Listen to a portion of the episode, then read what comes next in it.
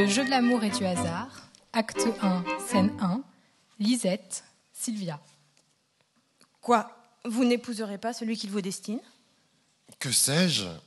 Peut-être ne me conviendra-t-il point et cela m'inquiète. On dit que votre futur est un des plus honnêtes du monde, qu'il est bien fait, aimable, de bonne mine, qu'on ne peut pas avoir plus d'esprit, qu'on ne saurait être d'un meilleur caractère. Que voulez-vous de plus?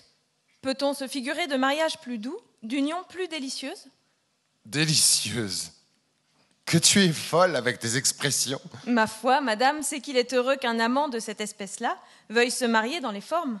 Il n'y a presque point de fille, s'il lui faisait la cour, qui ne fût en danger de l'épouser sans cérémonie. Aimable, bien fait, voilà de quoi vivre pour l'amour.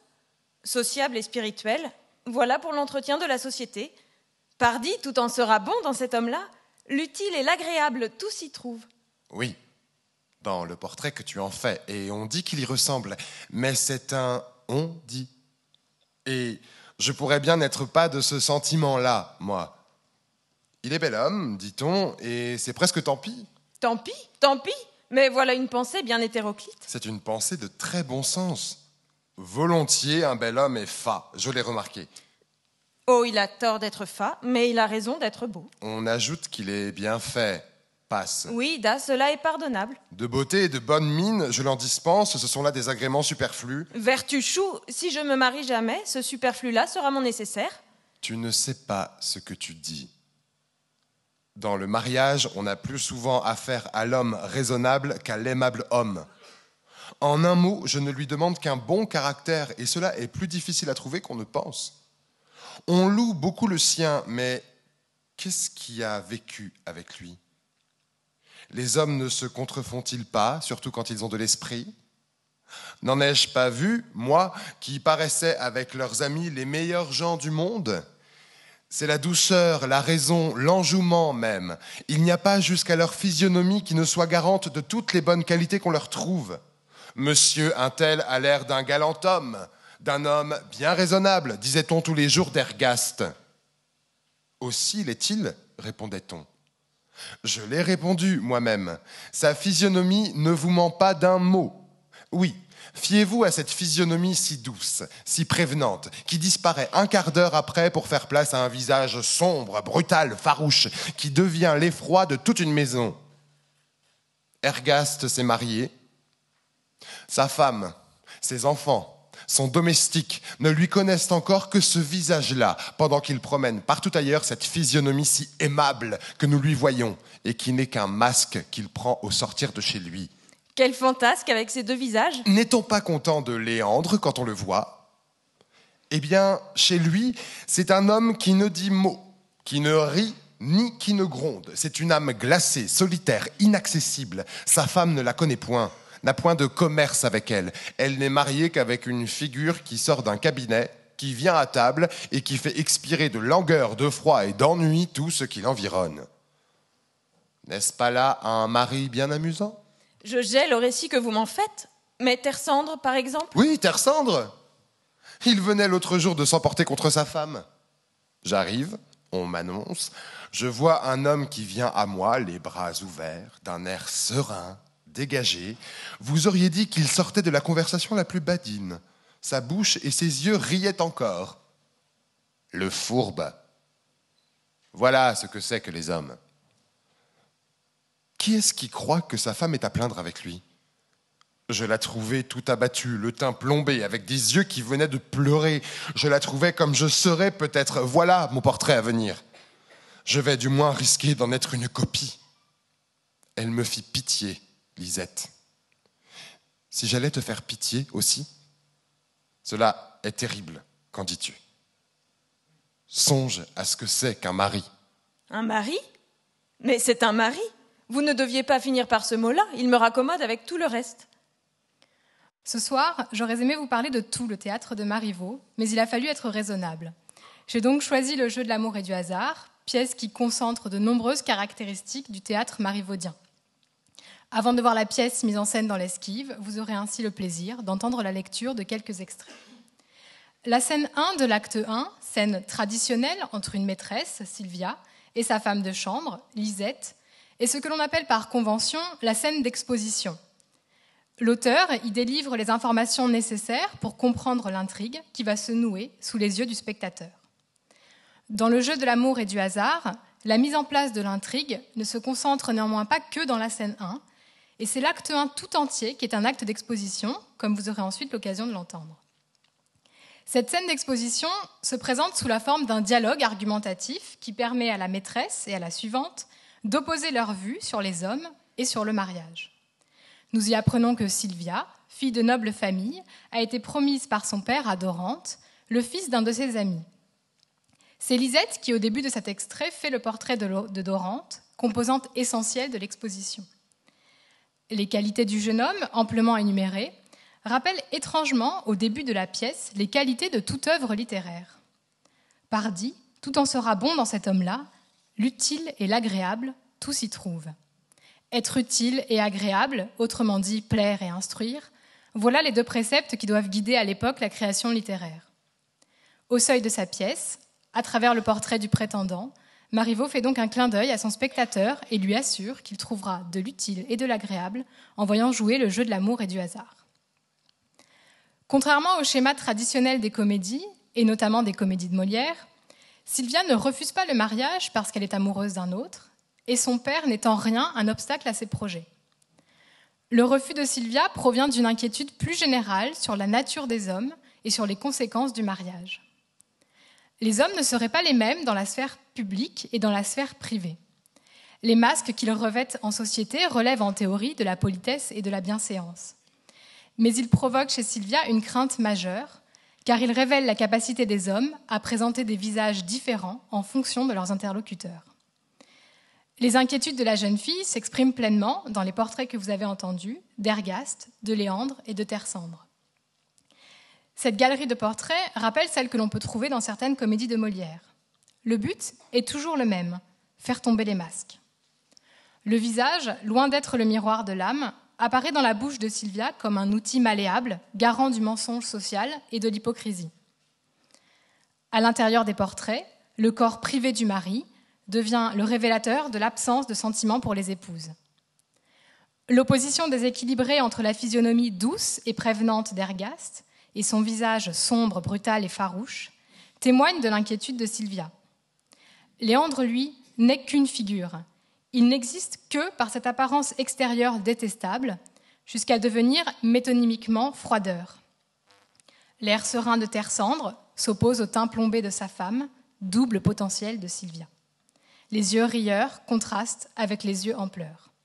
Les masques en société auraient donc pu relever de la politesse ou de la bienséance, mais pour Sylvia, ils ne sont que tromperie et hypocrisie. Ces portraits ne brossent pas seulement des caractères, mais ont également une portée sociale. Les craintes de la jeune fille rappellent l'inégalité entre hommes et femmes. Jamais indépendante, celle-ci passe de l'autorité du père à celle du mari. Le discours de Sylvia est dédramatisé par Lisette, qui confère à la scène sa dimension comique. Pour détendre l'atmosphère, elle ressémantise par exemple la froideur morale de Terre Cendre, puisque c'est elle qui gèle au récit que lui en fait sa maîtresse. En mettant le point final à la discussion, un mari c'est un mari, vous ne deviez pas finir par ce mot-là, il me raccommode avec tout le reste, elle remporte la partie. Pour apaiser ses craintes, Sylvia met au point un stratagème. Elle demande à son père, M. Orgon, l'autorisation de se déguiser pour examiner Dorante à son insu. Monsieur Orgon accepte sans rechigner l'idée de sa fille. Aussitôt, Sylvia part se déguiser en soubrette, tandis que Lisette, elle, prend la place de sa maîtresse et enfile le costume de Sylvia. La scène 3 de l'acte 1, entre Mario, le frère de Sylvia, et Monsieur Orgon, vient alors ajouter un élément nouveau à l'intrigue. Qu'y a-t-il de nouveau, monsieur? Je commence par vous recommander d'être discret sur ce que je vais vous dire, au moins. Je suivrai vos ordres. Nous verrons Dorante aujourd'hui, mais nous ne le verrons que déguisé. Déguisé Viendra-t-il en partie de masque? Lui donnerez-vous le bal? Écoutez l'article de la lettre du père. Euh, je ne sais au reste ce que vous penserez d'une imagination qui est venue à mon fils. Elle est bizarre. Il en convient lui-même, mais le motif est pardonnable et même délicat. c'est qu'il m'a prié de lui permettre de n'arriver d'abord chez vous que sous la figure de son valet, qui de son côté fera le personnage de son maître. Ah ah, cela est plaisant. Écoutez le reste. Mon fils sait combien l'engagement qu'il va prendre est sérieux, et il espère, dit-il, sous ce déguisement de peu de durée, saisir quelques traits du caractère de notre futur et la mieux connaître, pour se régler ensuite sur ce qu'il doit faire, suivant la liberté que nous sommes convenus de leur laisser. Pour moi, qui m'en fie bien à ce que vous m'avez dit de votre aimable fille, j'ai consenti à tout en prenant la précaution de vous avertir, quoiqu'il m'ait demandé le secret de votre côté. Vous en userez là-dessus avec la future, comme vous le jugerez à propos. Voilà ce que le Père m'écrit. Ce n'est pas le tout. Voici ce qui arrive c'est que votre sœur, inquiète de son côté sur le chapitre de Dorante, dont elle ignore le secret, m'a demandé de jouer ici la même comédie, et cela précisément pour observer Dorante comme Dorante veut l'observer. Qu'en dites-vous? Savez-vous rien de plus particulier que cela? Actuellement, la maîtresse et la suivante se travestissent. Que me conseillez-vous, Mario? Avertirai-je votre sœur ou non? Ma foi, monsieur, puisque les choses prennent ce train-là, je ne voudrais pas les déranger et je respecterai l'idée qui leur est inspirée à l'un et à l'autre. Il faudra bien qu'ils se parlent souvent tous deux sous ce déguisement. Voyons si leur cœur ne les avertirait pas de ce qu'ils valent.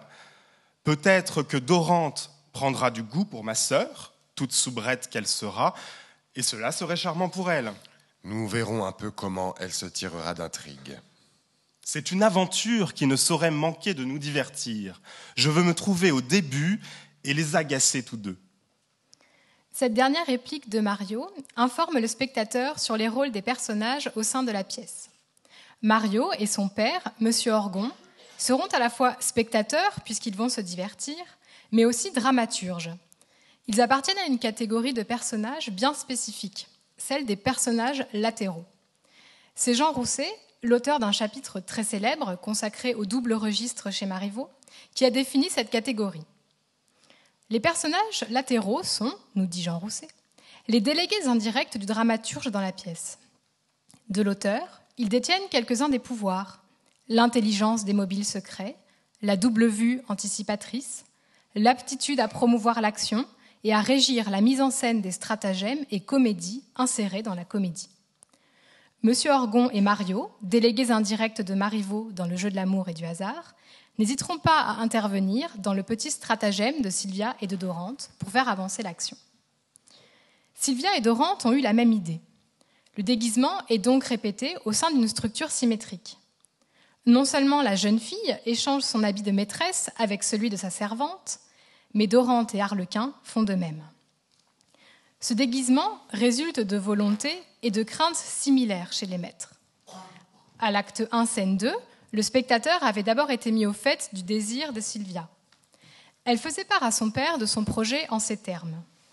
Mais si j'osais, je vous proposerais sur une idée qui me vient de m'accorder une grâce qui me tranquilliserait tout à fait. Dorante arrive ici aujourd'hui. Si je pouvais le voir, l'examiner un peu sans qu'il me connût. Lisette a de l'esprit, monsieur. Elle pourrait prendre ma place pour un peu de temps et je prendrai la sienne. Les déguisements de Lisette et de Sylvia font d'elles des actrices. Ils impliquent de modifier leur apparence physique, mais aussi d'utiliser leur corps et leur voix pour jouer correctement leur rôle. L'idée de la jeune fille trouve un écho chez son prétendant. Dans la bouche de M. Orgon, le chiasme, votre sœur inquiète de son côté sur le chapitre de Dorante m'a demandé de jouer ici la même comédie, et cela précisément pour observer Dorante comme Dorante veut l'observer, ce chiasme insiste sur les velléités similaires des deux futurs mariés. Il annonce la similitude de leurs projets et par conséquent la conformité de leur cœur. Le déguisement permet à Sylvia et à Dorante de rétablir leur volonté et leur désir face à ce qui a été socialement décidé pour eux. Il crée ainsi les conditions de possibilité de la surprise de l'amour en rendant chacun étranger à l'autre. Le déguisement est aussi un moyen de voir sans être vu, de pénétrer l'intimité d'un personnage sans prendre personnellement de risques. Le corps, parce qu'il est déguisé, devient un moyen d'accéder à l'âme et au caractère. Mais le procédé se révèle paradoxal, dans la mesure où pour accéder à la vérité de l'autre, on n'hésite plus apparemment à feindre. Et nombreuses sont les références lexicales au jeu et à la comédie dans cette scène. Les termes déguisement, personnage, intrigue ou encore l'expression jouer la comédie. Le corps et ses signes ne sont plus naturels, mais pensés. On prétend accéder à une forme de sincérité en étant soi-même dans la représentation. Cette quête de vérité débute à la scène 6 de l'acte 1. Sylvia, qui se fait passer pour Lisette, et Dorante, qui a pris le nom de Bourguignon, se retrouvent enfin seuls. Mettons tout à profit. Ce garçon-ci n'est pas sot, et je ne plains pas la soubrette qu'il aura. Il va m'en compter. Laissons-le dire, pourvu qu'il m'instruise. Cette fille-ci m'étonne. Il n'y a point de femme au monde à qui sa physionomie ne fit honneur. Lions connaissance avec elle. Puisque nous sommes dans le style amical et que nous avons abjuré les façons, dis-moi, Lisette, ta maîtresse te vaut-elle? Elle est bien hardie d'oser avoir une femme de chambre comme toi. Bourguignon, cette question-là m'annonce que, suivant la coutume, tu arrives avec l'intention de me dire des douceurs, n'est-il pas vrai? Ma foi, je n'étais pas venu dans ce dessin-là, je te l'avoue. Tout valet que je suis, je n'ai jamais eu de grande liaison avec les soubrettes. Je n'aime pas l'esprit domestique. Mais à ton égard, c'est une autre chose. Comment donc tu me soumets? Je suis presque timide, ma familiarité n'oserait s'apprivoiser avec toi. J'ai toujours envie d'ôter mon chapeau de dessus ma tête, et quand je te tutoie, il me semble que je jure. Enfin, j'ai un penchant à te traiter avec des respects qui te feraient rire. Quelle espèce de suivante es-tu donc avec ton air de princesse? Tiens, tout ce que tu dis avoir senti en me voyant est précisément l'histoire de tous les valets qui m'ont vu. Ma foi, je ne serais pas surpris quand ce serait aussi l'histoire de tous les maîtres. Le trait est joli, assurément, mais je te le répète encore une fois, je ne suis pas faite aux cajoleries de ceux dont la garde-robe ressemble à la tienne. C'est-à-dire que ma parure ne te plaît pas? Non, Bourguignon, laissons là l'amour et soyons bons amis. Rien que cela? Ton petit traité n'est composé que de deux clauses impossibles. Quel homme pour un valet? Il faut pourtant qu'il s'exécute. On m'a prédit que je n'épouserais jamais qu'un homme de condition, et j'ai juré depuis de n'en écouter jamais d'autre. Parbleu Cela est plaisant. Ce que tu as juré pour homme, je l'ai juré pour femme. Moi, j'ai fait serment de n'aimer sérieusement qu'une fille de condition. Ne t'écarte donc pas de ton projet? Je ne m'en écarte pas. Peut-être pas tant que nous le croyons. Tu as l'air bien distinguée et l'on est quelquefois fille de condition sans le savoir. Ha, ha, ha, je te remercierais de ton éloge si ma mère n'en faisait pas les frais. Eh bien, venge-t'en sur la mienne si tu me trouves assez bonne mine pour cela. Il le mériterait. Mais ce n'est pas là de quoi il est question. Trêve de badinage. C'est un homme de condition qui m'est prédit pour époux et je n'en rabattrai rien. Parbleu, si j'étais telle, la prédiction me menacerait, j'aurais peur de la vérifier. Je n'ai point de foi à l'astrologie, mais j'en ai beaucoup sur ton visage. Il ne t'arrive point. Finiras-tu que t'importe la prédiction, puisqu'elle t'exclut Elle n'a pas prédit que je ne t'aimerais point. Non, mais elle a dit que tu n'y gagnerais rien. Et moi, je te le confirme. Tu fais fort bien, Lisette. Cette fierté-là te va à merveille, et quoi qu'elle me fasse mon procès, je suis pourtant bien aise de te la voir. Je te l'ai souhaité d'abord que je t'ai vu. Il te fallait encore cette grâce-là, et je m'y console d'y perdre parce que tu y gagnes.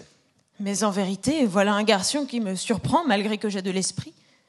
Dis-moi, qui es-tu, toi qui me parles ainsi Le fils d'honnêtes gens qui n'étaient pas riches. Va, je te souhaite de bon cœur une meilleure condition, et je souhaiterais pouvoir y contribuer. La fortune a tort avec toi. Ma foi, l'amour a plus de tort qu'elle. J'aimerais mieux qu'il me fût permis de te demander ton cœur que d'avoir tous les biens du monde. Nous voilà, grâce au ciel, en conversation réglée. Bourguignon, je ne saurais me fâcher des discours que tu me tiens, mais je t'en prie, changeons d'entretien. Venons à ton maître. Tu peux te passer de me parler d'amour, je pense Tu pourrais bien te passer de m'en faire sentir, toi. Aïe, je me fâcherais. Tu m'impatientes. Encore une fois, laisse là ton amour. Quitte donc ta figure. À la fin, je crois qu'il m'amuse. Eh bien, Bourguignon, tu ne veux donc pas finir. Faudra-t-il que je te quitte? Je devrais déjà l'avoir fait. Attends, Lisette. Je voulais moi-même te parler d'autre chose, mais je ne sais plus ce que c'est. J'avais de mon côté quelque chose à te dire, mais tu m'as fait perdre mes idées aussi à moi. Je me rappelle de t'avoir demandé si ta maîtresse te valait. Tu reviens à ton chemin par un détour. Et Adieu. Non, non, te dis-je, Lisette. Il ne s'agit ici que de mon maître. Eh bien, soit, je voulais te parler de lui aussi, et j'espère que tu voudras bien me dire confidemment ce qu'il est. Ton attachement pour lui m'en donne bonne opinion. Il faut qu'il ait du mérite, puisque tu le sais. Tu me permettras peut-être bien de te remercier de ce que tu me dis là, par exemple. Veux-tu bien ne prendre pas garde à l'imprudence que j'ai eue de le dire? Ah, voilà encore de ces réponses qui m'emportent. Bon, fais comme tu voudras, je n'y résiste point et je suis bien malheureux de me trouver arrêté par tout ce qu'il y a de plus aimable au monde. Et moi, je voudrais savoir comment il se fait que j'ai la bonté de t'écouter, car assurément, cela est singulier. Tu as raison, notre aventure est unique. Malgré tout ce qu'il m'a dit, je ne suis point parti. Je ne pars point, me voilà encore, et je réponds. En vérité, cela passe la raillerie. Adieu. Euh, Achevons donc ce que nous voulions dire. Adieu, te dis-je, plus de quartier. Quand ton maître sera venu, je tâcherai en faveur de ma maîtresse de le connaître par moi-même, s'il en vaut la peine. En attendant, tu vois cet appartement, c'est le vôtre. Cette scène 6 de l'acte 1 est une scène attendue, puisqu'il s'agit du premier entretien entre Sylvia et Dorante, ces deux maîtres destinés par leur père à s'épouser. Le projet des deux personnages est le même, lier connaissance avec celui ou celle qui se fait passer pour un domestique pour lui soutirer des informations sur son maître. Or, ce projet est rapidement abandonné au profit d'une scène badine. La conversation galante qui se déroule sous les yeux du spectateur est caractéristique du style marivaudien et de ce qu'on a pu appeler le marivaudage. L'enchaînement des répliques est d'une extrême fluidité. Pour reprendre les propos du stylisticien Frédéric Deloffre, dans cette broderie qu'est le marivaudage, le fil qui passe de main en main est bien un mot que chacun des interlocuteurs reprend à l'autre. Cette fluidité fonctionne notamment sur un système de reprise ou de variation lexicale entre chaque réplique. Cela peut être une variation à l'intérieur d'un même champ lexical. Sylvia, je ne suis pas faite aux cajoleries de ceux dont la garde-robe ressemble à la tienne. Dorante, c'est-à-dire que ma parure ne te plaît pas. La garde-robe devient parure. Il peut s'agir d'une variation autour d'une même étymologie. Sylvia, finiras-tu? Que t'importe la prédiction puisqu'elle t'exclut? Dorante, elle n'a pas prédit que je ne t'aimerais point. Il peut enfin s'agir d'une simple répétition. Sylvia, va, je te souhaite de bon cœur une meilleure situation que la tienne, et je voudrais pouvoir y contribuer. La fortune a tort avec toi. Dorante, ma foi, l'amour a plus de tort qu'elle. L'extrême fluidité du discours ne doit néanmoins pas cacher la déstabilisation que la scène provoque. Sylvia et Dorante ne s'attendaient pas à une telle conversation. Les nombreux apartés témoignent de la surprise des deux maîtres déguisés en domestiques. Ils concernent pour la plupart Sylvia. C'est elle en effet qui est la plus déstabilisée. Plus la scène progresse, plus elle perd la maîtrise de la situation et d'elle-même. Le dialogue est rythmé par sa volonté affirmée et répétée de partir. Or, elle ne bouge pas, comme paralysée par son désir nouveau et inavouable pour ce domestique aux manières délicates. Le costume de domestique crée des attentes particulières. Et Sylvia, tout comme Dorante, a les idées bien arrêtées sur le comportement traditionnel des valets. Or, un écart fondamental se creuse entre le costume, le discours galant et les manières raffinées. C'est cette distance qui provoque l'intérêt, voire le désir, pour celui qui se présente sous la figure du domestique.